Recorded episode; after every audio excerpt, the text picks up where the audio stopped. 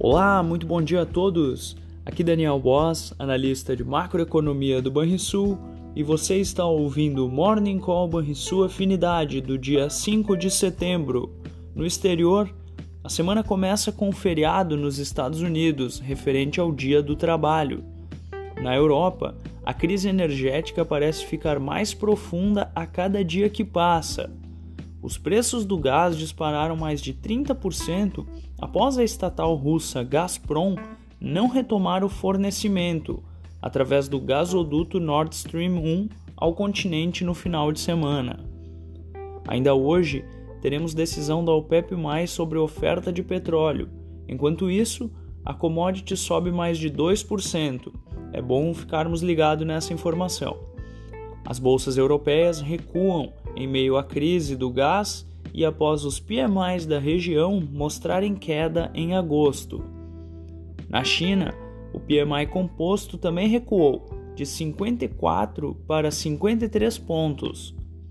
Além disso, os mercados deverão repercutir a decisão do Banco Central chinês em cortar a taxa de compulsórios bancários em 2 pontos percentuais, a 6% para estimular a atividade econômica. Essas foram as notícias internacionais.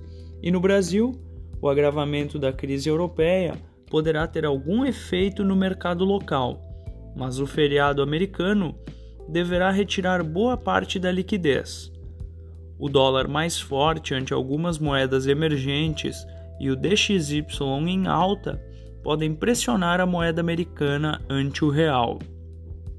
Os juros podem ter oscilações mais moderadas diante da agenda fraca do dia e com o feriado americano.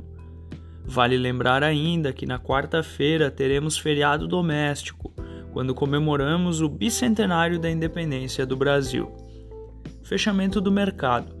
O dólar fechou a sexta-feira com queda de 1% aos R$ 5,18. O Ibovespa avançou 0,4% aos 110.864 pontos, e o S&P 500 caiu 1% aos 3.924 pontos. O DI futuro para janeiro de 2024 caiu 3 pontos base, a 12,84%, e o DI futuro para janeiro de 2027 caiu 7 pontos base, a 11,47%. Na agenda do dia, no Brasil, teremos o relatório Boletim Focus e o PMI composto. Você ouviu o Morning Call e sua afinidade com os destaques do dia. Acompanhe de segunda a sexta-feira o nosso overview.